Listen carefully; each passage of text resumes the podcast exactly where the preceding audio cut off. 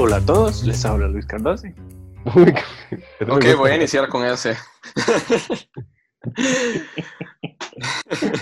Hola a todos, les habla Luis Cardose y bienvenidos al podcast Segundas Impresiones. Creo que a Sergio, Sergio le salió mejor la imitación de mí. Salió mejor, madre, lo superó. Sí, sonó, sonó más Luis que yo. bueno, en este capítulo vamos a hablar de Akira, el anime de Jorge. ¿Usted qué es mejor con estos nombres en, japonés?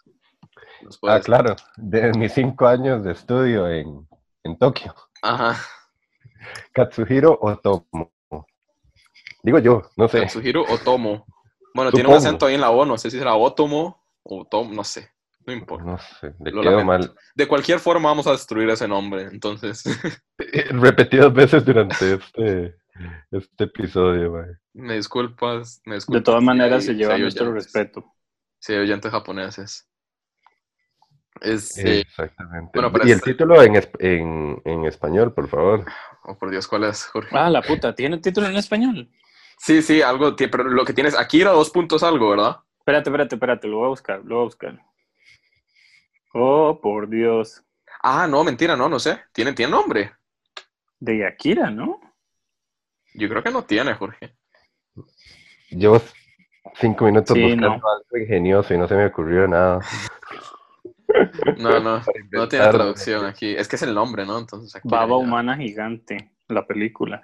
Lo bueno de ese. La cosa japonesa. la cosa japonesa.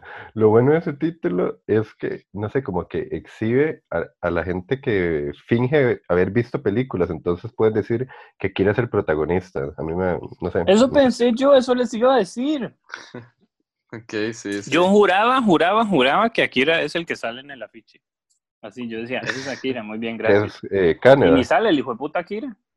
En un, en un flashback. Sí un breve momento. Pero bueno, para, conversar la película eh, nos acompañan Jorge Arturo Mora. Jorge. Eh, hola, también había pensado algo ingenioso para el inicio y ya se me olvidó. no, voy a gritar así, Tetsuo. ¡Tetsuo! ¡Tetsuo! Tetsuo-kun. ¿Cómo se llama el otro? ¿Coneda o Caneda? ¡Caneda! Caneda o Caneda, no sé la verdad. Creo que en español. Para mí es Caneda. Es que vos lo viste en español, ¿no? Sí. Creo que suena más a traducción. No me odien. Ok. Esa es, otra voz es Sergio Eche. Mr. Cardoche. Ese es como el chiste sin remate. Básicamente.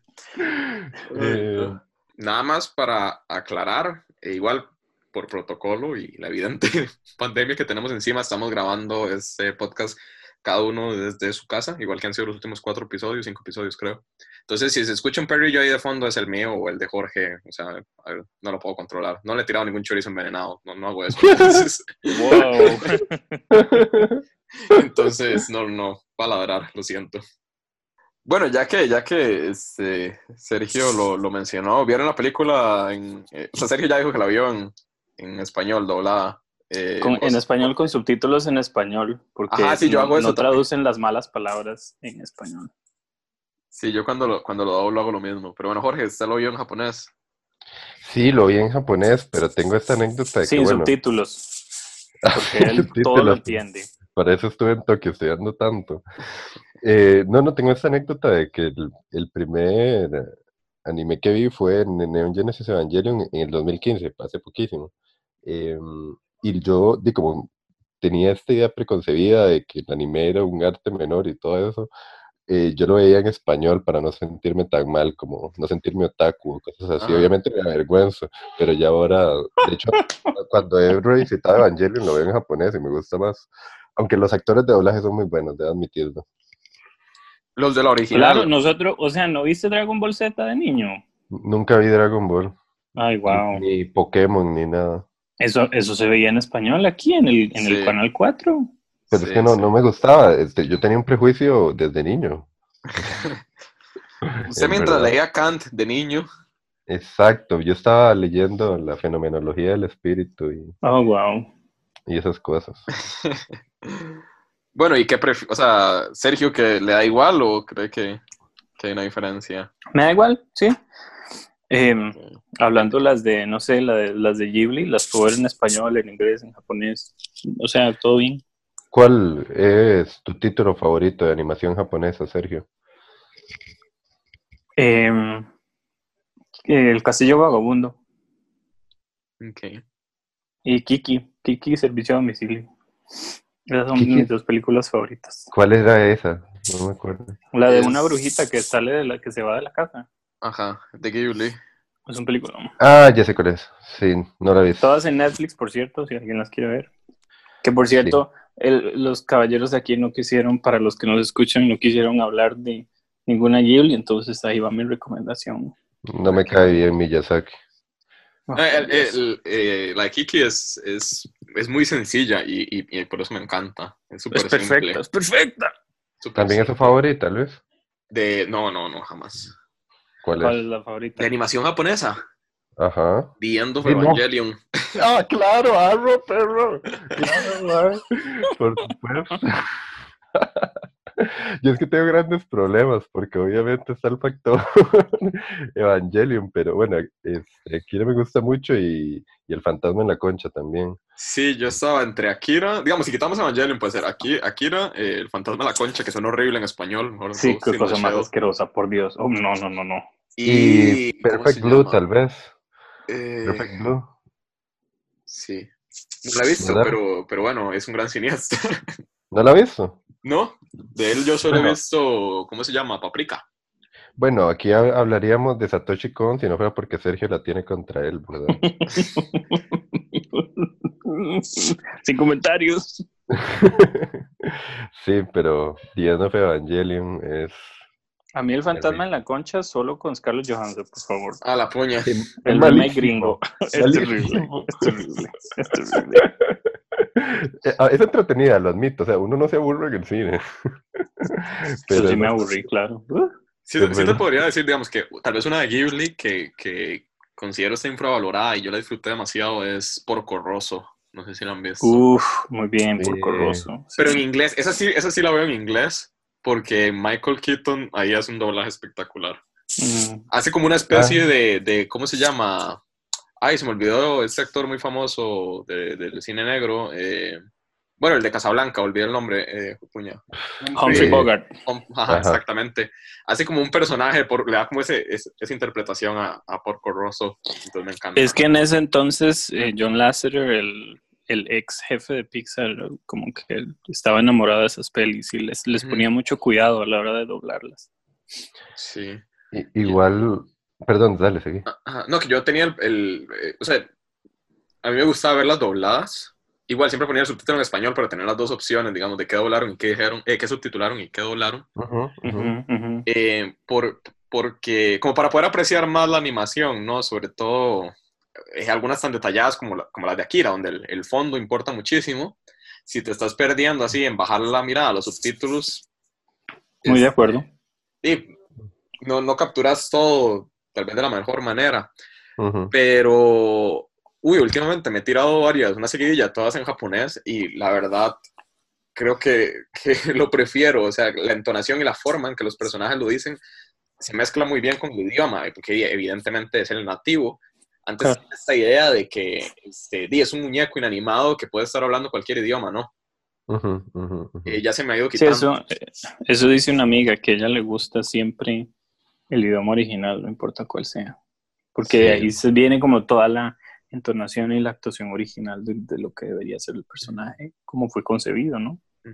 Y aquí se hizo primero, primero se grabaron los diálogos y después se animó también, si tengo, si, no estoy en lo, en lo equivocado, en lo equivocado, qué mal suena eso. Correcto. Este. lo equivocado. Será como un limbo al que uno se mete, voy a entrar a lo equivocado, o sea, como una película de Nolan. El Upside Down. ¡Qué bueno! No equivocado. Lo equivocado, güey.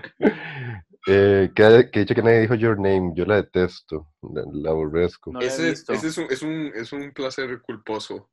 En verdad. Es demasiado boba, es como, no sé. Es súper cursi. Es, es, tremendamente boba, o sea, pero, pero me gusta verla. La he visto ya como dos veces y media, creo. igual, no sé, como en estas discusiones de, de los favoritos, de la misma manera que, que, digamos, uno ve mal a alguien que diga que su autor favorito, no sé, es García Márquez o algo así, por ser tan obvio, que todo bien, o sea, que está sobrada las razones para que lo sea, no está mal decir que es eh, Spirit Away, se me olvidó el nombre en español. el eh, viaje de Chihiro, eso iba a decir. Si dices el viaje de Chihiro, todo bien, porque esa película, o sea, es, es increíble. Pero es como la predecible, ¿no? O sea, de. Eh, pero aceptada, es respuesta aceptable, no, no a, mí, a, mí, me gusta, la verdad. Este, pero, pero sí, que, como esa decisión, ¿no? Que queríamos hablar de esa, pero ¿qué va a decir uno de esa peli como alabanzas y maravillas? Nada más. para eso vean los videos de los simbolismos detrás de Spirit Away en YouTube. Bueno, otra que se gana un puesto muy importante, pero es que también es de Ghibli, entonces qué pereza, visto casi que solo Ghibli. Em, ¿Cómo es que se llama? Eh, la princesa. La tumba de las ah, luciérnagas. La, tumba de las luciérnagas, sí. Esa es otra respuesta predecible. Sí, qué buena. Pensaba. Es, muy buena. Hablar tangencialmente, de hecho, esa con relación a Kira más adelante. Oh, wow. Ah, bueno, sí, sí, sí, se puede hacer un paralelismo ahí, tal vez. Ok, bueno, entramos, entramos en Akira entonces. ok. Este. Ah, vamos a entrar al círculo blanco de Akira. Después no salimos, cuidado. no salimos. Vamos a entrar a lo equivocado. ¡Oh, sí! Muy bien. Eh, entremos con primeras impresiones. ¿Cómo fue la primera vez que la vio? ¿Cómo fue revisitarla para el podcast Jorge Arturo Mora García? Bueno, la primera vez que vi Akira no debía haber sido hace mucho porque te comentaba ahora que empecé bastante tarde en el mundo del anime, que al final me terminó encantando. Y bueno, justo por Akira es, es una de las razones por las que me encantó. Creo que la vi, no sé, hace unos tres años y me, me llamó la atención cuando vi el afiche no tenía idea de qué, tratara, de qué trataba, como siempre digo, que nunca leo sinopsis ni veo trailers. la vi por, por ese afiche en el que sale Canadá con, con la moto, todo rojizo. Eh, no, no, se ve como demasiado cyberpunk, pero ya te da la impresión de que es como un poco distópico, ¿verdad? Y, y me llamó mucho, mucho la atención, quise verla sin saber que era de culto. Eh, luego cuando supe que era de culto y que significó la inserción del anime en Occidente, me extrañó muchísimo porque la película creo que es algo densa, no, impenetrable, pero, pero sí difícil como para que significara la entrada de, de todo un género a, otra cultura, ¿no?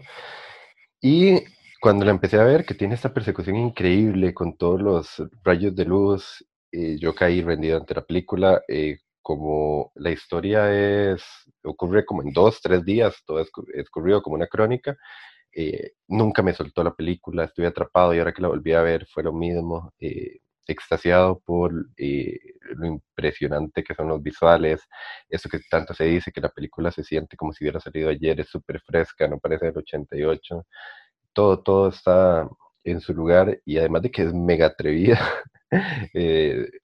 como también toma distintos géneros, que eso prefiero detallarlo más adelante, pero es, es, una combinación de creatividad como pocas veces creo que, que se han visto y que saca provecho de la animación. O sea, a pesar de que se habla mucho de que se quiere hacer una película de acción real, que incluso Taika Waititi creo que le iba a dirigir, y luego se salió, em, creo que es posible hacerla en acción real, pero la película del 88 aprovecha al máximo las herramientas que brinda la animación. O sea, hay cosas que por más que lo hicieras en acción real, no van a quedar igual. No digo que lo vas a hacer mal, pero todo, todo está tan bien aprovechado que creo que está de sobra su carácter de culto y justo cuando la, cada vez que la veo, pienso que estoy frente a una obra muy, muy grande. Ok, muy bien. Sergio, primera impresión. Wow, ok. Uh, Yo la vi anoche eh, por primera vez porque eh, pues nunca me había llamado la atención. Y como dijo Jorge era como estaba ahí pero a mí no me llamó la atención el, póster entonces siempre la pasaba de largo. Aunque sí era un póster interesante la verdad. Y la vi anoche en en la genial pantalla de mi teléfono celular Como se debe ver. Eh, como debe verse exactamente. Ajá. La empecé en japonés y después me dio curiosidad de ver cómo sonaban las voces en español y me quedé en español. Eh, le dejé los subtítulos porque muchos, muchas veces dicen mierda, mierda y, y en, No lo traducen. en la traducción no sale. Hay una parte creo que se baja la muchacha de la moto y en la traducción dice me duele el culo y ¿En en la traducción de ella dice ella dice me duele la espalda. Entonces, Ay, de- o sea, supongo que la traducción de los subtítulos es más literal, ¿no? Entonces, eh, sí, me gustó ver esas diferencias y la vi muy tarde, entonces eh, quedé medio en shock porque a mí me, o sea, me, me atrapó mucho, me, eh, como que logré meterme en ese mundo, pero es un mundo que no me gusta, es un mundo como al que le huyo porque me parece un poco oscuro y muy, eh, no sé, no amigable, como a, no sé, tal vez viéndolo otra vez que dudo que lo haga, este, me guste más, pero no, no terminó de conectar conmigo la peli, por más de que me encantara, pues, verla, porque es un festín a los ojos, ¿no? Entonces no, no, como que no conecté con la peli. Yo decía, ¿qué pasa aquí? Muévete, muévete. Se, se quedaba pegada. Y yo, no, ¿qué pasa? Entonces, no sé. Estoy como, como entre que la respeto mucho, su estatus de culto y todo, pero al mismo tiempo no es una peli como que yo quiera, como, uy, quiero repetirla, me muero por repetirla porque es una obra maestra. No, no sé. No Tal vez mundo, ustedes me no puedan convencer. Ah, y además que Kiki la he visto como siete mil veces, ¿no? Pero, digamos, el, ¿lo estético te incomoda? ¿O eh, como el horror corporal? Mm, Bueno, sí, la, la secuencia de, de Tetsuo. Por cierto, yo voy a decir Tetsuo porque en español como que lo castellanizan, entonces me disculpan, pero me gusta decirle Tetsuo. ¡Tatsuo! Cuando se convierte en este bebé gigante, yo El testículo gigante. casi que, casi que veía para otro lado porque esas cosas me Ajá. chocan un poco. En su momento, cuando vi Chihiro, me chocó mucho el sin cara cuando se vomitaba Ajá. y todo, me pareció. Sí, es un poco Sí, grosero. a mí me Muy traumó de terrible. niño también. Es un poco grosero. Pero ahora me parece una maravilla. Entonces, de ahí uno, uno no sabe. Pero sí, era como, ¿por qué este ma es tan violento? Ah, como de la nada. Y los osos, eh, el oso y el carrito y el conejo. Yo, "Oh, no. Como que ese tipo de imágenes, o sea, las respeto mucho. Me parecen increíblemente bien hechas. Pero no son de mi total agrado. No sé. Ok, muy bien. Eh, a ver, yo también la vi hace relativamente poco, creo que en 2018, tal vez finales de 17, por ahí, no creo que 2018. Eh, me, me ha parecido, me, entre- o sea, me atrapó igual al instante. y Yo dije, wow, qué, qué, qué gran película. También entré muy tarde al anime, o sea, de niño sí veía, pero, pero a ver, no eran, o sea, no, no es el anime que, que, que- Heidi.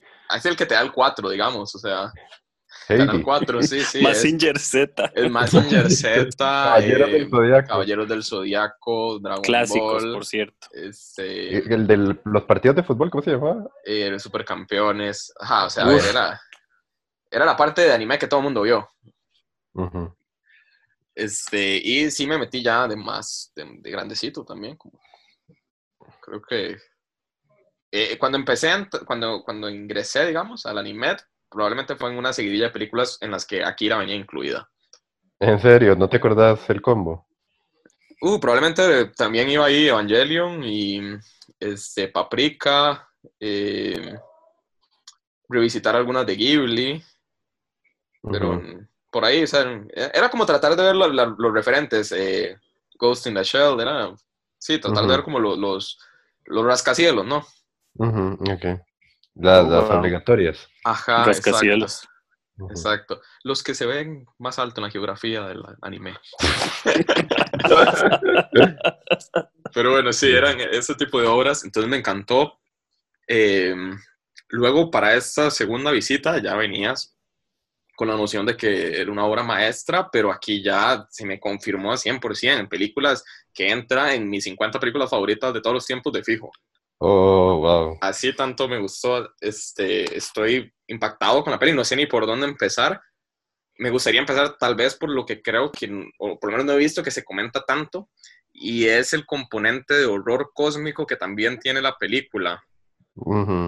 En el podcast de The Lighthouse hablábamos sobre cómo manejar lo que no se ve en pantalla, ¿verdad? Jugar con las ansias y la, la ansiedad, la imaginación de la audiencia. Aquí Otomo, Otomo, no sé cómo se pronuncia. Este, ajá, también lo hace, lo hace muy bien, ¿no? Durante buena parte de la película está la incógnita, la incógnita perdón, de qué o quién es Akira. Y cuando por fin se revela, después de jugar con nuestra ansiedad durante una buena hora y veinte este, de la película, me parece todavía más escalofriante. O sea, porque decir, es decir, o sea, Akira es algo tan incomprensible para nosotros que apenas tenemos evidencia de su existencia, más no concepto de él. se, me parece un poco como el Big Bang, ¿no? O sea, como que están estas ondas, ¿verdad? Viajando por el universo y somos capaces de recibirlas, pero nunca de, de, de, revelarlas, de codificarlas. Y eso me produce una ansiedad terrible.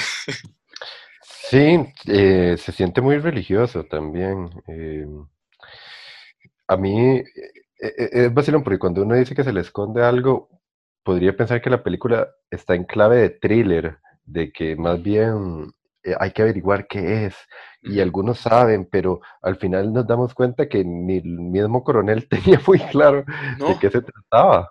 No, no. Y, y, esta idea de cómo el caos es creación, ¿verdad? En su, en su sentido más explícito, dice, repite mucho incluso dentro de la película, porque la película empieza con una explosión y acaba con una explosión, ¿verdad?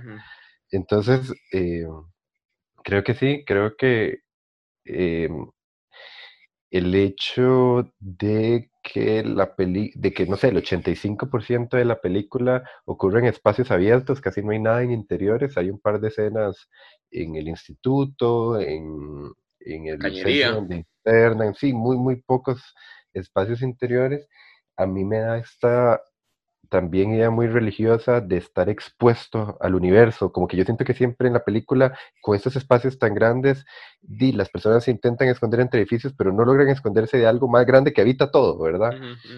Y yo me siento como muy desnudo, eh, obviamente la comparación más fácil es la desnudez eh, del Génesis, ¿verdad? En ese sentido. Eh, pero que, que también eh, me resuena muchísimo con, con el contexto de la época y demás. Ahorita más adelante hablamos de eso. Pero sí, sin dudas, eh, creo que ese, ese horror que decís, que, que, luego se ve un poco más plasmado con el horror corporal de toda esa escena del bebé espantosa. Eh, mm, es, es, es, es, muy aterrador. La primera vez que lo vi, debo confesar que me dio mucho miedo. A, digamos, ayer que la terminé de ver, obviamente no, a diferencia de Evangelion, que todavía me da un poco de miedo, no crea. el, el, final este, de, de End of Evangelion. La lucha con los Evas en serie. Exacto, a mí todavía me asusta un poco, no lo voy a mentir. Eh, no, con Akira no, pero la primera vez sí me dejó bastante traumado, es horrible y justo también estaba pensando en lo que hablamos sobre el faro, eh, de esa idea sobre el oculto, de que si bien es cierto, tenemos ese flashback sobre Akira, y es esta concepción de, de un dios caos. Ah, es algo que literalmente nos supera. y es un Akira el que vemos, es un Akira que no es Akira, es como tratar de entender, digamos, como en, la gramática católica, tratar de entender a Dios a través de Jesús. Exactamente. No se puede. no, por eso creo que, que, sigue funcionando religiosamente. Ajá. Y, por lo menos a mí me causa mucha ansiedad ese no poder descifrarlo, ese jugar con que, con que va más allá del conocimiento humano. Y de hecho, la película me parece que tiene dos vertientes que después vamos a comentar. Bueno, ya más o menos lo hemos dicho, que es eh, como esta idea del botón de reinicio, ¿no? El borrón y cuenta nueva, y también de trascender la humanidad, porque hay dos cosas. Hay una, hay una trascendencia en, en Tetsuo y hay un botón de reinicio para los que quedan. Sí, y, este, los que quedan, o sea, se meten, hablábamos en el podcast de David Lebowski de cosas grandes que no marcan a nadie, cosas pequeñas que marcan un montón. Aquí pasan cosas gigantes que marcan a sus personajes pero que al mismo tiempo escapan del conocimiento de ellos. O sea, ni Caneda, ni Kai, ni el coronel tienen puta idea de qué pasó. No. Pero, se siente que pasó algo trascendental. Y hay, hay, hay, una verdad universal, digamos, a diferencia del concepto de religiones que, que entendemos en, este, en esta dimensión en la que existimos, ¿verdad? Como seres humanos, ¿no? Em, que, de nuevo, o sea, ¿cuántas religiones hay? ¿Cuántas no religiones hay? Eh, no existe una verdad absoluta. La película parte de que sí existe una verdad absoluta, pero aún así eso no nos asegura eh, saber de qué se trata el, el asunto. Y, eh, a ver, esta, este reinicio a mí me encanta ya a ver, visto desde, desde el punto histórico de la película, ¿no? O sea, de que se están hablando de explosiones literales eh, como cambio y que más explosión que, que Hiroshima, y Nagasaki, ¿no? Em, y cómo la película también se convierte en una suerte de, de, coming of age, de coming of age, perdón, para todos estos personajes. Eh, que de nuevo, aquí hay otra reflexión religiosa que no creo que sea casualidad, suena como que la estoy sobreintelectualizando, que era lo que decíamos la otra vez, que no, me gusta mucho, pero es que genuinamente lo siento. Fue como comentamos en el podcast de Adastra que no han podido escuchar. pero em, la figura del padre. wow, Adastra. sí, no, en verdad, eh, todos estos personajes son huérfanos, no sabemos de sus padres, y sus padres eh, les han dejado esta generación eh, o sea, es una generación que no tiene memoria de lo que hubiese sido eh, las explosiones nucleares, ¿verdad? Y prácticamente a ellos les toca asumir con este mundo vacío de, calles deplorables. Eh, pero pero no, es, no, se no, se supone que el, el como el postapocalíptico de, de, de la peli es por una explosión que sucedió por Akira. Sí. Eso, eso viene un haciendo, explicativo, porque Estoy haciendo, digamos, el paralelismo con, con, que... Con, Japón. Japón. de 1980. Ajá, ajá. Ah, sí, perdón, tal vez no fui muy explícito con eso. Lo que quiero decir es que a ellos se les hereda un nuevo mundo. O sea, a esta generación japonesa se les hereda un nuevo mundo, un botón de reinicio, del cual no están preparados para asumir, y porque son unos niños y literalmente son bebés gigantes que no pueden con tanto poder. Mm, yo lo veo, o sea, esto está muy interesante, yo no lo había visto así, porque yo he hecho el mismo paralelismo, digamos, entre el, el, la Tokio de Canadá y la Tokio de, eh, qué sé yo, del director, ¿no? Que heredan, este, heredan una de, de la posguerra, pero, porque esta es idea del reinicio, ¿verdad? Entonces ya hubo un primer reinicio, que, es la, que sería Hiroshima, y aquí sería la de la Tercera Guerra Mundial. Sí. Y lo que se reconstruye de esas de esas cenizas, inevitablemente, o sea, no, no funciona, se hace este caos distópico cyberpunkiano, y hay que reiniciar de nuevo, pero esta vez trascender, como lo hace Tetsuo. Como que hay que hacer ese paso hacia, hacia arriba que no hizo tal vez la Japón pos, eh, pos, eh, posguerrista, es decir, de la posguerra.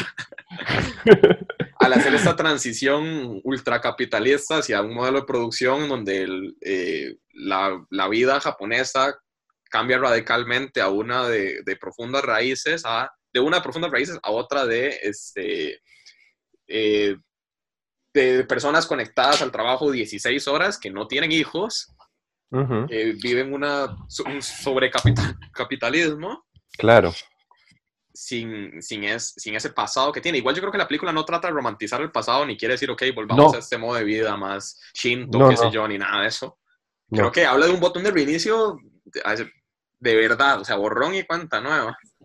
Pero, pero ¿y por qué trascender desde, desde ese, como esa etapa de destrucción de la meva esa que destruye todo lo que tiene a su paso? yo creo que es el caos como forma de creación, tal vez. Como Big Bang, ¿no? Yo lo veo así. Eh, ajá, sí, como. Pero es que no se crea nada al final. O sea, en este es que no que es, es, un universo que no sabemos, que no vemos, claro, todo bien. Pero, pero ¿por qué entonces? Bueno, no sé. No sé, a mí, ah, volviendo a los religiosos, no sé, creo que no es eh, eh, una metáfora gratuita. Ahora hablando de esto, no lo había pensado, pero digamos, ese, ese tercer nuevo Japón, creo que no es distante, no sé, del tercer templo de Jerusalén que se espera que ocurra cuando trascienda el pueblo judío, por ejemplo, ¿verdad? Haciendo una, una comparación eh, que, digamos, el tercer templo puede tener significados distintos para diferentes personas, grupos, etcétera, pero eh, di parte del sentido de que todas estas personas, eh, así como en la película se trata sobre capitalismo, esta idea de, legado y más que ahora comentaba Luis, eh, pasa una trascendencia que no es relatable, o sea, no es anecdótica, solo se vive, solo se siente, ocurre en otro plano, pues.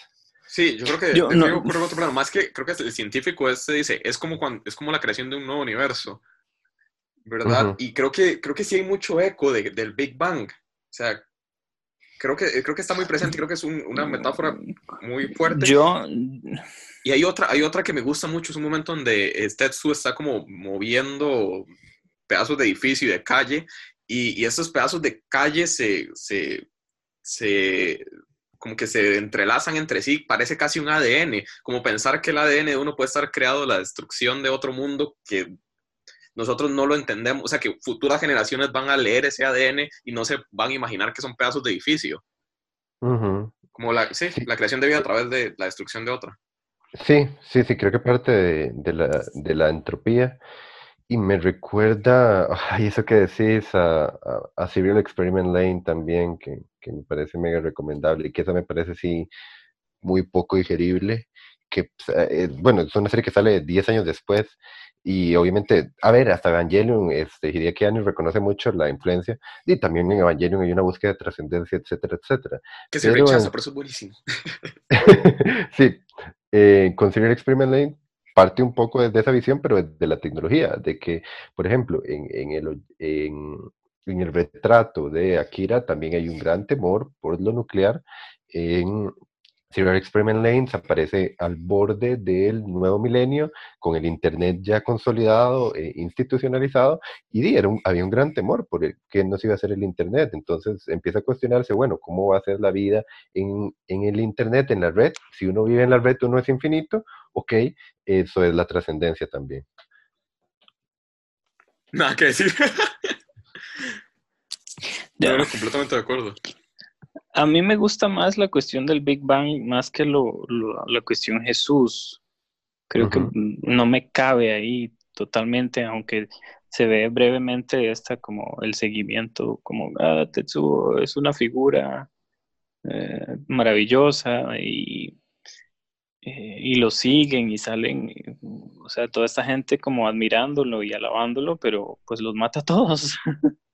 Bueno, y Dios. No, termina de caber. Bajo la Biblia inundó la tierra, ¿no? Yo, yo veo a Tetsu desde ese punto, de que es la representación del hombre que no puede con tanto poder, eh, de que, em, de nuevo, como esta generación que, tiene que tomar en sus manos el mundo y, lo que son, son bebés, eh, di que no van a poder en algún momento con tanto, con tanta carga, con tanta energía, eh, y que está súper lejano a la luz también. Un mundo que lo, que lo supera. Es como confrontar, el, de nuevo, es lo mismo, es confrontar ese mundo en el que vivís en un exterior desnudo frente a algo que sabes que es más grande y querés conocer eso que es más grande y, mucha pasa lo que pasa. Yo siento que la película también, un tema pilar es o sea, ¿qué pasa cuando a la humanidad se le arrebata un futuro? O sea, cuando ya tocamos el punto en el que las condiciones no permiten nada más, y ahí es donde, entran, donde entra esta idea de la, de la película del de, de, botón de reinicio, ¿no? O sea, pienso, eh, cuando ¿Cómo, perdona? No, puedes repetir, no te entendí, perdón. Es que no te escuché, perdón.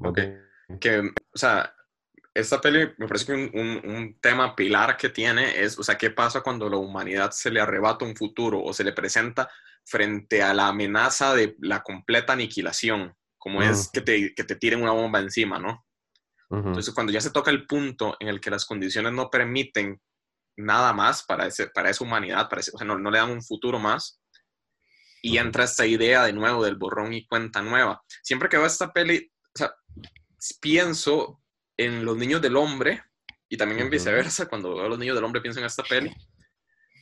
Porque aparte de la idea esta de arrebatar el futuro a la humanidad, o sea, porque son dos, dos filmes en los que el fondo comunica tanto como lo que tenemos en primer plano. O sea, aquí Neo Tokio es un personaje, a través de la ciudad se nos pinta el paisaje sociopolítico que sostiene esa idea de reiniciación. O sea, el, lugar está en, la, está en la mierda. Es, es, una tierra que ya dejó atrás sus mejores días y para citar a la misma película, es como es que dice que es, es una fruta que ya casi a punto de podrirse, que necesita caerse para poder sembrar sus semillas. ¿no? Entonces está esta idea de que ya la Tierra no, no puede, o sea, este ya no puede más.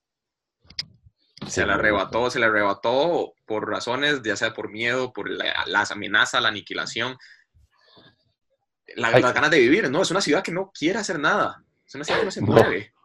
Entonces hay, estos grupos, que están los, los, revolucionarios, que, revolucionarios que al final están financiados por, por, por otro corrupto más, están los movimientos religiosos. El, instituto, que nadie hace nada. Nadie hace nada, los profesores, nada, nada. Y son justamente, y es literalmente la última oportunidad para esos jóvenes y, ajá, no sé. Pero ahora, ahora que pones ese, ese escenario, eh, creo que también es bueno plantear esa pregunta.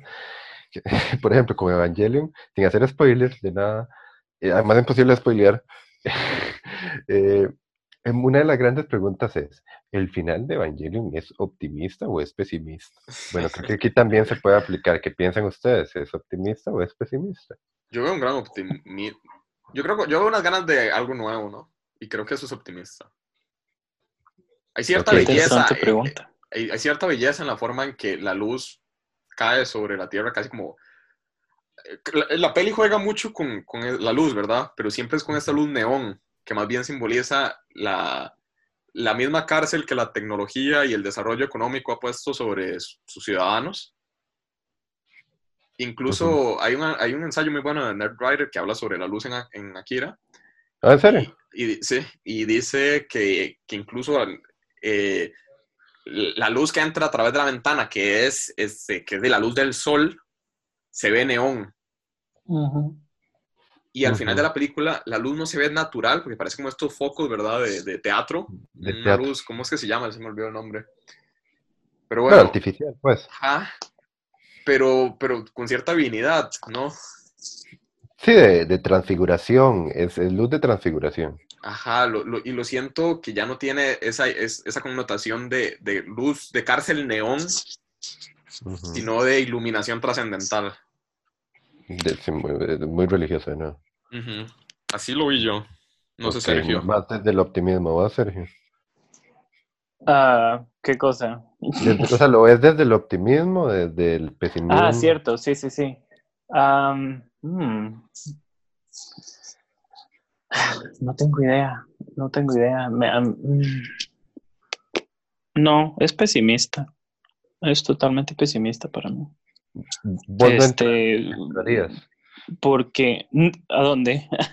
ok, termina la idea, termina la idea, perdona. No, no, estoy, o sea, yo estoy así como, tal, vez las imágenes tuvieron tanto impacto en mí que, que, volver a ese mundo no, no me haría feliz a mí. O sea, lo que les dije al principio.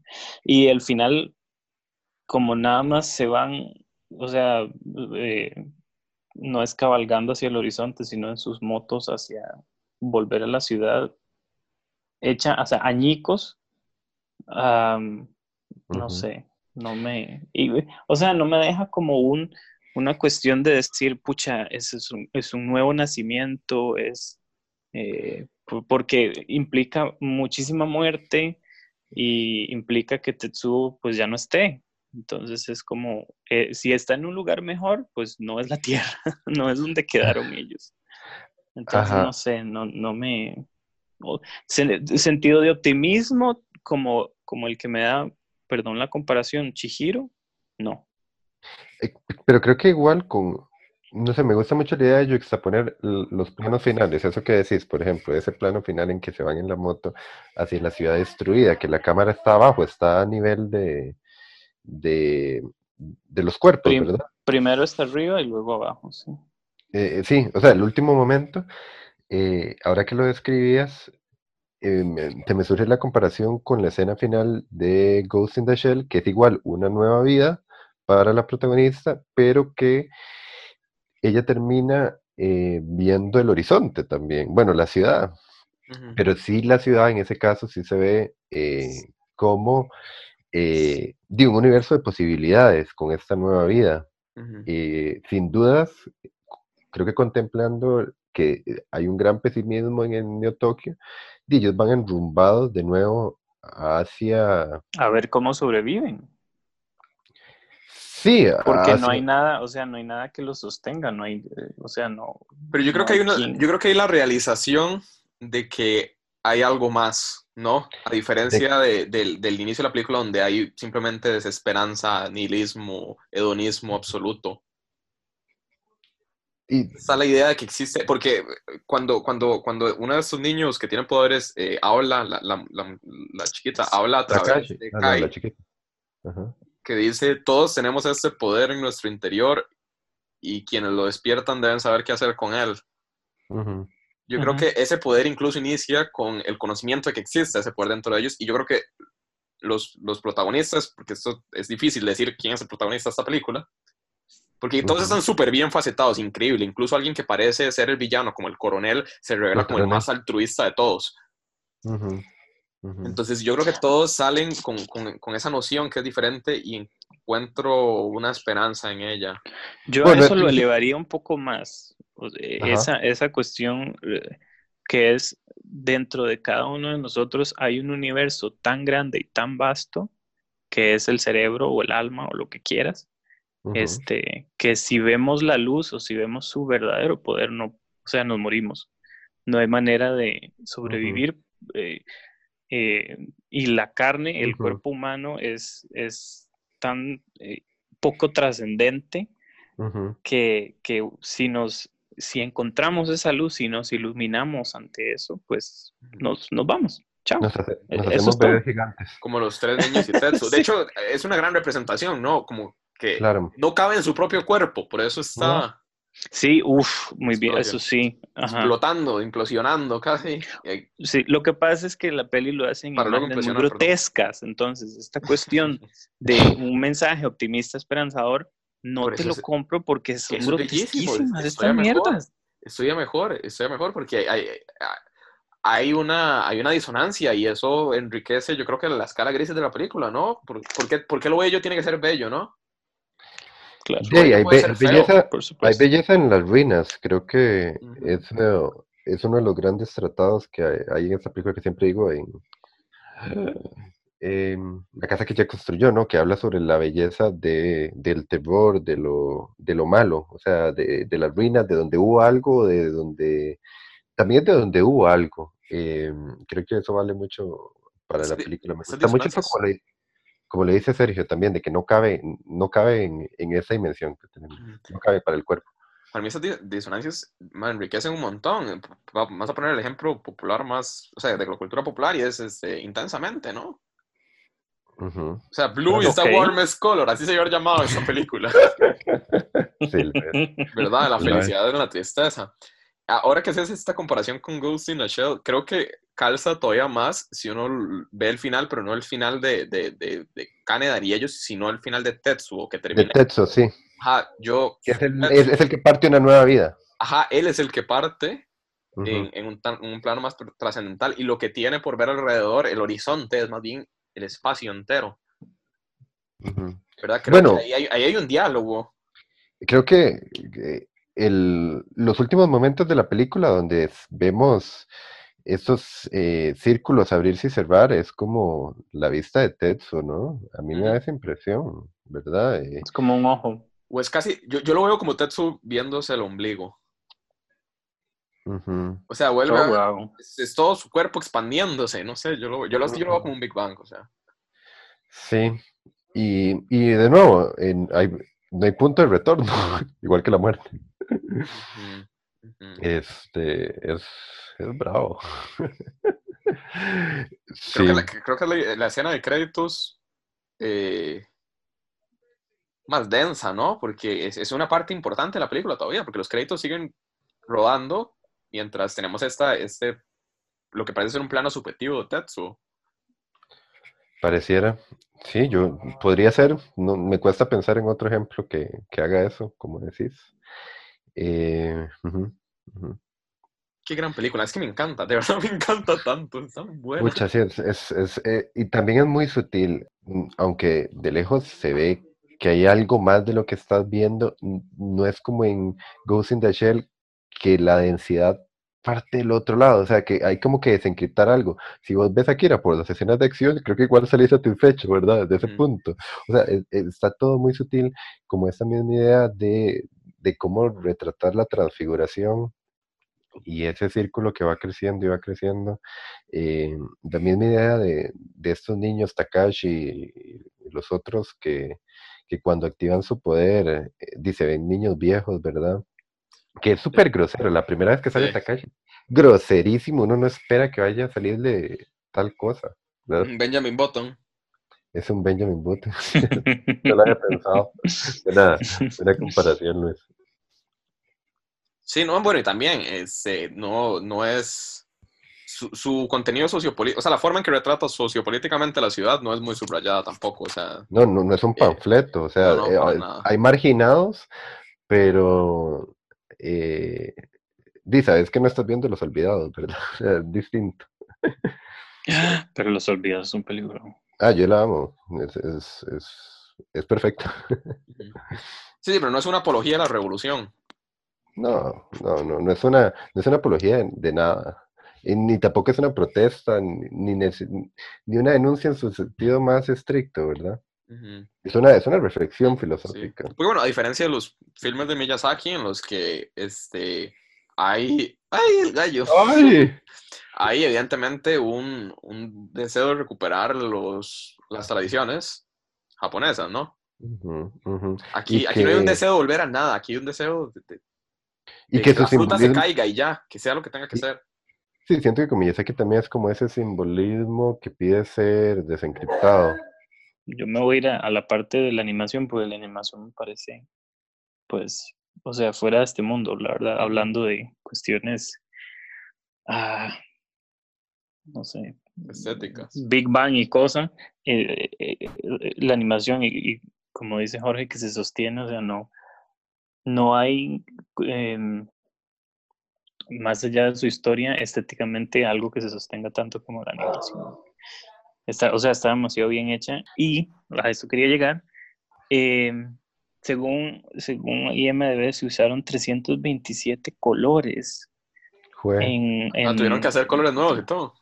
Y que 50 son creados específicamente para la película porque eh, de casi todas sucede en la noche y para la animación hacer cosas de noche pues tienen que variar pues los colores y así. Sí, bueno, como datos curiosos de eso mismo, eh, la, película tuvo un presupuesto, no me acuerdo cuántos miles de yenes, en, conversión eran como 8 millones de euros creo. 10, son 10 millones de 10 millones de dólares, ¿ves? Algo así, que dieron un presupuesto gigante y que pudo darse el lujo de que se grabaron las voces antes de hacer la película. Entonces esto permitía que, digamos, a diferencia como pasa, no sé, en Dragon Ball y así, que a veces la boca se mueve, pero el, resto del rostro está igual, ¿verdad? Y se ve rarísimo. Eh, con esta película no. Y, y, era parte de las condiciones que había puesto Katsuhiro. Que es el que escribe el manga también. Sí, el manga empezó en el 82 y y también súper adelantado. El, el, manga no lo había terminado cuando salió la oportunidad de hacer la película. Entonces muchos incluso prefieren el final del manga porque es mucho más explícito. A mí me gusta más como esa idea un poco más abierta, más evocativa. No es que no sea explícita, creo que es mucho más evocativa eh, porque fue dos años después que terminó el manga.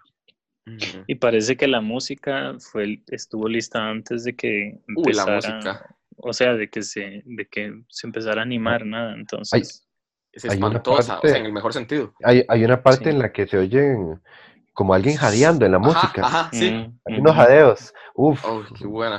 es, es, es, terrorífica. Yo creo que por, por, eso digo que es una parte que tal vez se, se, se pasa un poco por alto, el, el, el, horror de la película, porque se asocia nada más con su horror corporal. Pero hay trances donde es, es, es un terror que trasciende, que trasciende el cuerpo. O sea, Tal vez eso habría que darle, que, o sea, es, es la mmm, amalgama perfecta de las partes, sea la cuestión estética, lo musical, incluso los sonidos, eh, que lo meten a uno en ese mundo y pues quedas aterrorizado, ¿no? Porque lo vives ahí, está, lo estás viviendo con ellos. Y, y, volviendo a lo que decíamos, o sea, me, me preguntan y yo digo, es que la película es bella, o sea, realmente a mí la película me parece bella. Sí, sí, sí, claro. Su animación es bellísima y es horror corporal. Claro. O sea, es, lo mismo, es, es, muy consecuente con lo, que, con lo que proclama. A mí me pasa que me preguntaron, de hecho, es, ¿de qué trata la peli? Y es como, uy, ¿cómo? O sea, el, la sinopsis no le hace honor. Obviamente no le hace honor a, honor a ninguna peli, pero creo que aquí se queda especialmente corto porque es, ok, en una Tokio posapocalíptica, un adolescente adquiere superpoderes. sí. O sea, y este, y no es el protagonista, sin dudas. Porque, no, o sea, no, pero, no hay protagonista, pero, pero no hay yo, otro. Yo siento es que el Caneda, antagonista. Que Caneda es un poquito más protagonista. O sea, si a mí me ponen una pistola y, Sí. en- y es un curso así maquiano, yo diría que, que Caneda es más protagonista que, que Tetsuo. No. Kaneda es héroe y Tetsuo es antagonista. Pero los dos son protagonistas, para mí. Sí. Puede ser, sí, Sí, sí. sí.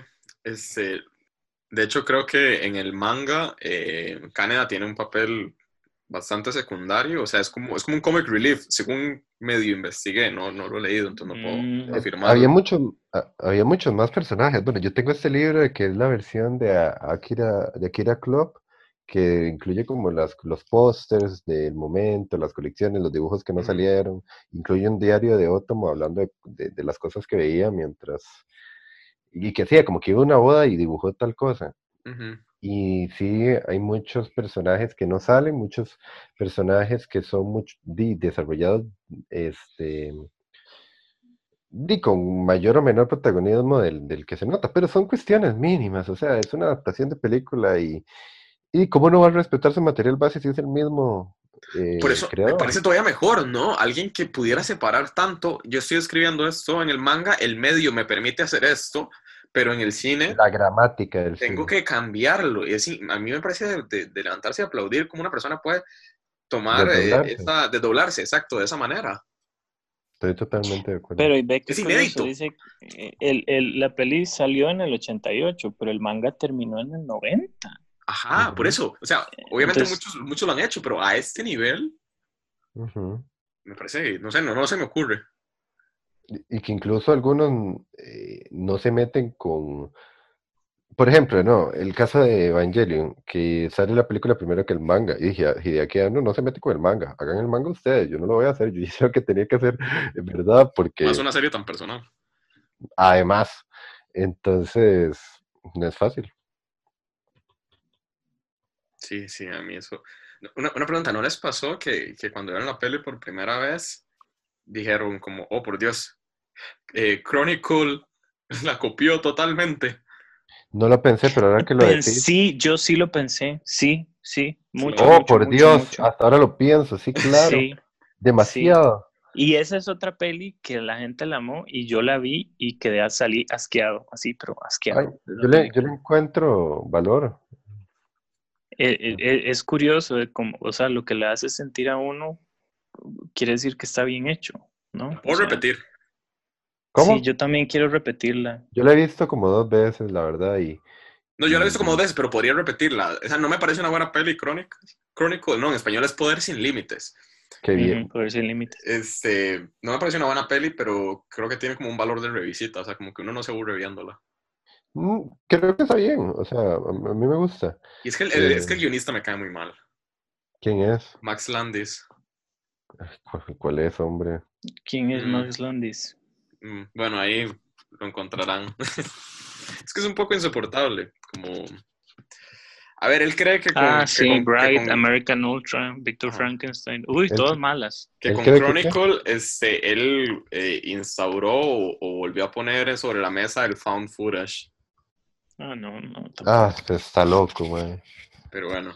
Pues son buenas decisiones, o sea, yo creo que el hecho de que se haga como un falso documental, yo lo aplaudo.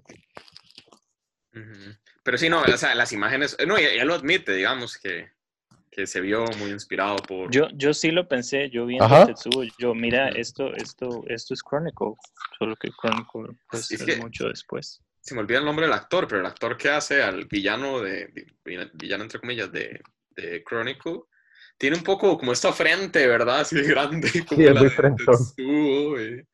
Dane DeHaan. Ajá. Este no salía... DeHaan es el... Es el de Valerian. Ajá. El de Valeria. Sí, y él sí, es otro manga, eh, cómic, también es una adaptación de, un material base similar. Y, por poco es Harry Osborn en varias pelis de Spider-Man, pero esa. Solo fue una. Como que dejaron botada esa. ¿Iba a ser Harry? Es, es Harry. Ay, qué En Amazing Spider-Man 2, pero esa película fue tan odiada que quedó enterrada. Sí, por dicha nadie se acuerda. Saben que yo no lo odio tanto, pero eso es por otra historia. Es para otro podcast. Sí, a mí, a mí me gustan. Las yo no las odio tampoco. Pero sí, hay otra, es, esta imagen de, de Canadá como eh, derrapando en la, en la motocicleta que ha sido homenajear infinito. Yo no sabía. Hemos visto esa imagen de alguien derrapando en la motocicleta un millón de veces y es una referencia directa a, a ¿cómo se llama? a Akira justo por cómo está encuadrado, de todo es idéntico. No sé si tienen chance de buscarlo. Este, creo que hay un video y todo que es como referencia a la motocicleta Akira, qué sé yo, y va a ver que hay como 500 que son idénticos. Estaba, estaba viendo que en algún momento, ¿qué año fue? En los noventas dice que Sony contempló hacer una, una live action, una versión de la peli. Este, pero parece que le dijeron no a la idea porque el, presupuesto sería como más de 300 millones de dólares. Imagínese, o sea, o sea, imagínese de haber tenido una live action de eso en los 90. O sea, sería, sería un clásico de lo malo que, que, hubiera sido.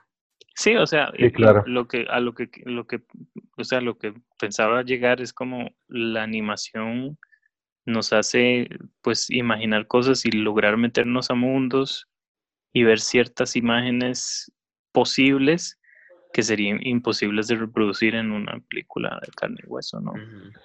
O sea, ese famo la famosa cosa de Pixar de, ay, vamos a mundos desconocidos, a la mente, va debajo del mar y todo, pero Akira de ahí se queda en lo, en lo humano y sin embargo nos muestra este, lo imposible, digamos, ¿no?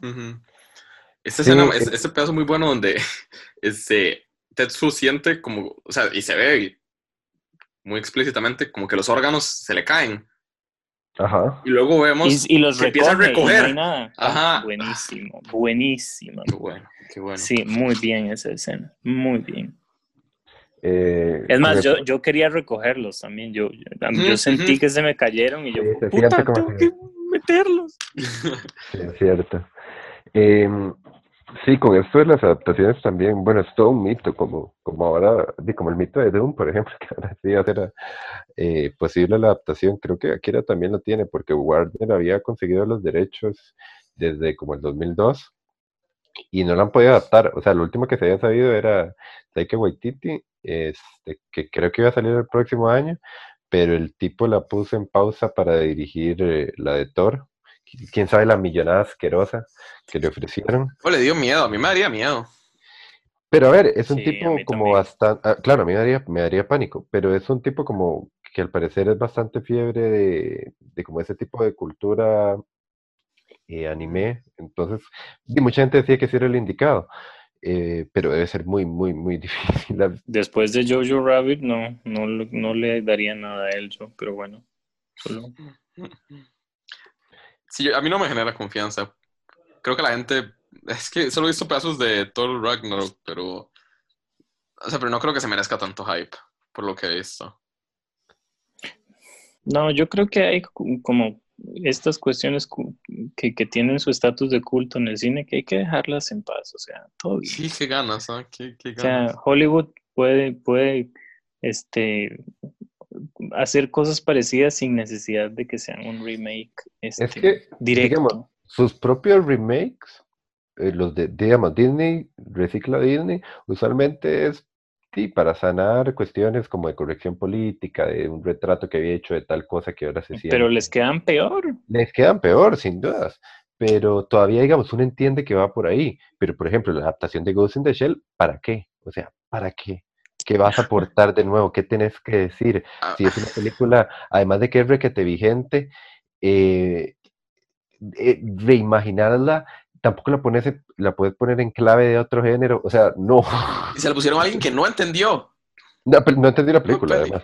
Eh, hay estos dos, dos videoensayos muy buenos, uno de Nerd Writer y otro de Dayo, que, que explican súper bien cómo el, los que adaptaron Ghost in a Shell no, no entendieron Ghost in a Shell. Eh, era el Mike que había hecho la chica de la capa roja. O sea, digamos, yo sabía que no iba, que no iba a hacer nada.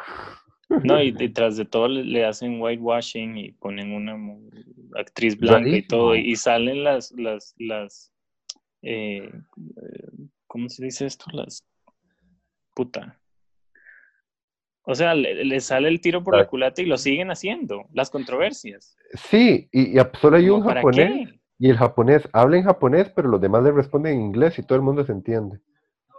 No, fatal. Una y, y hay un montón de homenajes, o sea, que quieren copiar las imágenes, pero no, o sea, igual, no entienden las imágenes que copien. El ejemplo más claro, y es el que usan uno de estos dos ensayos que ya no recuerdo, de eso no se va a ver un podcast de Ghost in a Shell, pero bueno, creo que es importante mencionarlo por, por este miedo a Akira, al, al remake de Akira y es este, esa imagen muy, muy icónica después de que termina la secuencia de, de créditos de inicio, en las que se ve a la, a la mayor eh, en su cuarto y está como el fondo, la ciudad, completamente iluminada y el cuarto ya completamente apagado. Ajá, que está como... Ajá. Es un contraluz absoluto. Y entonces está como este, como hay un cuadro dentro de un cuadro y dentro de ese cuadro la, parece que la mayor está recortada de la ciudad. Y, y en el homenaje, en el del live action, o, sea, o, sea, hacen el mismo encuadre, pero el cuarto de la mayor está completamente iluminado, la luz no, viene de la ventana, sino viene de la cama. O sea, no entendieron qué significaba la imagen. Sí, y por calcar imágenes, eh, como Zack Snyder calca del cómic, ¿verdad? O sea, no, entender nada. Eh, yo creo que es más interesante, en dado caso con los remakes, eh, de pensar qué otras posibilidades de ese universo, de los temas que trata, se puede hacer incluso con una nueva historia. Por volver al caso, que no se convierta en un podcast de Ghost in the Shell, a mí me encanta Ghost in the Shell Standalone Complex, que es una serie de los 2000, porque es son casos que resuelven este equipo de detectives, que son casos que obviamente nunca vemos en la película, son previos a los sucesos que ocurren en la película, y son geniales, porque todos los casos son de cuestiones metafísicas, o sea, no es un CSI, ¿verdad? Es, también cómo hacer un spin-off eh, sin, sin, hacerlo, ¿cómo se llama? CSI episódico, así. Copia carbón.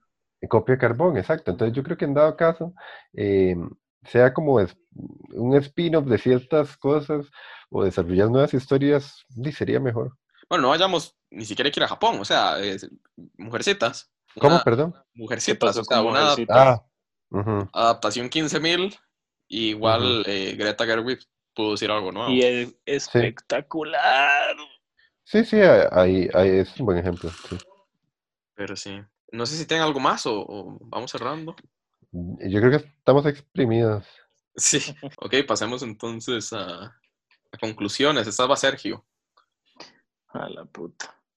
Eh, yo me voy a quedar con la imagen de, ¿cómo se llama la muchacha? Kai. Kai.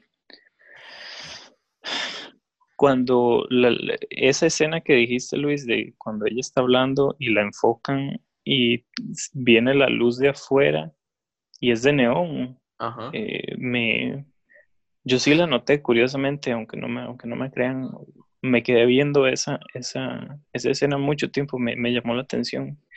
Y lo voy a tomar como que esa luz representa eh, ese conocimiento o, esa expansión de universo, ese mundo infinito que, que tenemos pues adentro de nosotros y que justo esas ventanitas es todo lo que podemos ver para poder sobrevivir eh, en la Tierra. Es lo que nos cabe. O sea, en este, en este mundo, exacto. O sea, eh, que más allá de esa franja de luz, eso, eso es lo que podemos ver y, y razonamos con palabras como ella lo hace ahí cuando están en esa celda. Tratamos de razonar con palabras, pero si logramos entenderlo, eh, pues tenemos que morirnos. Tenemos que, o sea, entrar a la luz, entrar a esa burbuja de luz, eh, como para poder, pues, tomar el siguiente paso, que es lo que dice la chiquilla, como en el voiceover del final, que es como, tal vez podamos controlar en algún momento. Hemos dado. Eh, y ya dimos el primer paso. Y creo que me quedo con eso yo. Sí. Muy bien. Me gusta. George. Yo siempre he pensado que si algún día aprendo a, andar en motos para usar suéteres como la de Caneda, eh, igual como la de el protagonista de Drive, que tiene un escorpión atrás. Eh, no que también ahí hay reminiscencias. Eh, creo que Akira es de esas películas que fortalecen como esta frase que es detestable, pero de que uno la no sé, en cada nuevo visionado puede encontrar cosas nuevas, ¿verdad? Creo que es una peli que se regenera con, con cada visionado y independientemente te da esta sensación de, estar, de, así como los personajes están frente a algo más grande, vos estás ante una gran obra de arte, ¿verdad? Entonces también es de mis favoritos y, y creo que se mantendrá, creo que no se desgasta y mantendrá su, su vigencia. Siempre vigente. Siempre vigente, gran comentario. no, yo creo que siempre vigente, detrás de todas las portadas de todos los libros. Sí. este, no, yo creo que ya, ya la intelectualicé demasiado, solo quiero decir que es fucking buena. fucking, fucking buena, qué buena que me encanta esa película. De verdad no tienen idea de lo que me gusta. tanto, y, lo vi en el, en el este revisionado fue en, en, el ambiente menos cinemático también, no fue en el teléfono, pero fue en la oficina con la compu con los audífonos así, mientras otra gente hablaba y el mundo se detuvo para mí, o sea, qué, qué bueno. Qué joya de película. En esa lista de 50 películas favoritas de Luis, ahora que comentaba, está Akira y como las treinta y pico de Scorsese. Entonces, sí, no sé qué sobran. Hay pocos espacios. Sí, hay pocos espacios. Bueno, estoy viendo, estoy viendo que es de las pocas películas animadas que están en Criterion. Entonces ya sé qué regalarle a Luis para el cumpleaños. En verdad. Oh, está en Criterion. Sí. Oh, ah, ya, ya sabemos que va a gastar Luis. Espero, espero ese agosto, ese 16 de agosto así con muchas ansias. Ahora sí que es fucking buena. Voy a ir ahorrando. ¿Puede, puede ser mi película favorita del podcast, ahora que lo pienso. ¿De los que hemos hablado en el sí, podcast? Sí, fácilmente. Ok, eh, súper bien. Sí, sí, es que es muy buena. Pues, Pucha, solo me salen cosas de Kira Kurosawa en Criterion. Pero bueno, en fin, ahora lo hablamos. No, no, que eh, yo termino con eso. Es, es, es, fucking buena. No, no quiero decir nada más. Ya, ya dije todo lo que tenía por decir. y, me encanta. Y, a ver, es una película celebradísima y aún así la encuentro infravalorada. Eh, yo creo que la gente no la tiene tan presente. Creo que la tiene presente por, por este punto y aparte que marcó en, el mundo de la animación japonesa, ¿no? De, de, su exportación hacia mercados occidentales. Porque eh, también en el, para dar un poco más de contexto, ¿no? O sea, Disney estaba pasando sus peores años y, y, los descubrieron cómo Japón había estado tratando desde hace años eh, que, que, la animación era solo una técnica y, y, que había películas animadas para niños, para adolescentes, para grandes. ¿Cómo sus peores años? Porque después es la Renaissance. ¿Cuándo es que es la Renaissance? Ni sé yo. 2000, ¿no? yo diría que de La Bella y la Bestia, ¿no? Como el 90 y... Como mediados de los 90, ¿no? Porque luego está el Rey León, ¿verdad? Que son 90 y ahí son... 96, 97, sí. Yo diría que a partir de la Bella y la Bestia. Pero dígame una película de Disney memorable de los 80. O sea, creo que lo más, creo, a ver, creo que acaba como con el libro de la selva y ya luego retoma, ¿no? Sí, a ver, El libro de la entonces, selva es la, si- 60. la 60 Sirenita en el 89. Eh, luego es este Bernardo y Bianca 90, Bella y la Ajá. Bestia 91, Aladdin, Rey León, Pocahontas. Sí, Ujú. sí, inicia en los 90 y esta peli es del 88, entonces. Ujú. Sí, es Ujú. como sale esta y Disney dice, ok, Ups. entendí. entendí. Ajá, Exacto. ajá. Y eso que la llegada de Ghibli, que es una competencia pues más hacia, más con Disney, digamos, se puede comprar un poco más. Eh, Sí, llegó a es Estados Unidos más a cuentagotas hasta, hasta que Disney pues trajo las, compró los derechos, ¿no? De hecho hay una historia, ¿no? Entre, bueno, no que no, que no sea un podcast de Ghibli, pero de que eh, Harvey Weinstein quería cortar, eh, creo que la princesa Mononoke, no, sí, la princesa Mononoke, y que Miyazaki es no. Y que incluso llegó a amenazarlo y que le decía como, o esta puta película se corta o no, se- o no se pasa en Estados Unidos. Y Miyazaki, no. En verdad, Miyazaki, Miyazaki es un genio. Tienen, eh, tenemos que ver el, el documental de él. Ese man es un genio. Y cuando que le se le caga preguntan, hijo. sí, sí, sí, sí, es, le preguntan y es como, sí, buena peli o no, es como, ¿qué quería hacer aquí? Como, nada. Es una Es insoportable, el tipo es insoportable. no, yo- a mí no me cae bien. Él, él es Gendo Ikari, digamos. existe. Él es Kendo. Gendo Ikari, es, es increíble. Pero bueno, Gendo, no terminemos ahí. Kendo, sí. ¿Ah? Me inventé, me inventé. Dije Kendo. Ah, el sí, Gendo. Gendo, sí, Gendo Perdón. Ikari. Ahí les mandé la portada de Criterion para que vean. del Laserdisc. Ajá. Ok, muchas gracias, Sergio, lo espero. No mentira. Pero bueno, entonces muchas gracias Sí, por y acompañarnos. está- Y, mae, está- sí, sí. cortamos. No, no, si se quiere repetir la peli, para los que nos escuchan, está en Netflix. Sí, está en verla Netflix. Y la pueden conseguir en Google Play por 2100 colones. También. Ok, excelente. Mejor, mejor gastan la prueba gratis de Netflix. Ey, ey, estás quemando la posibilidad de un contrato con Google, Luis. Ay, no. Bueno, entonces. También yo la, yo la vendo. es La puta, es que no me, no me dejan cerrar, qué increíble. bueno, muchas gracias por acompañarnos. Muchas gracias, un placer. Tetsuo. Nos esperamos en el próximo episodio. ¡Tetsuo!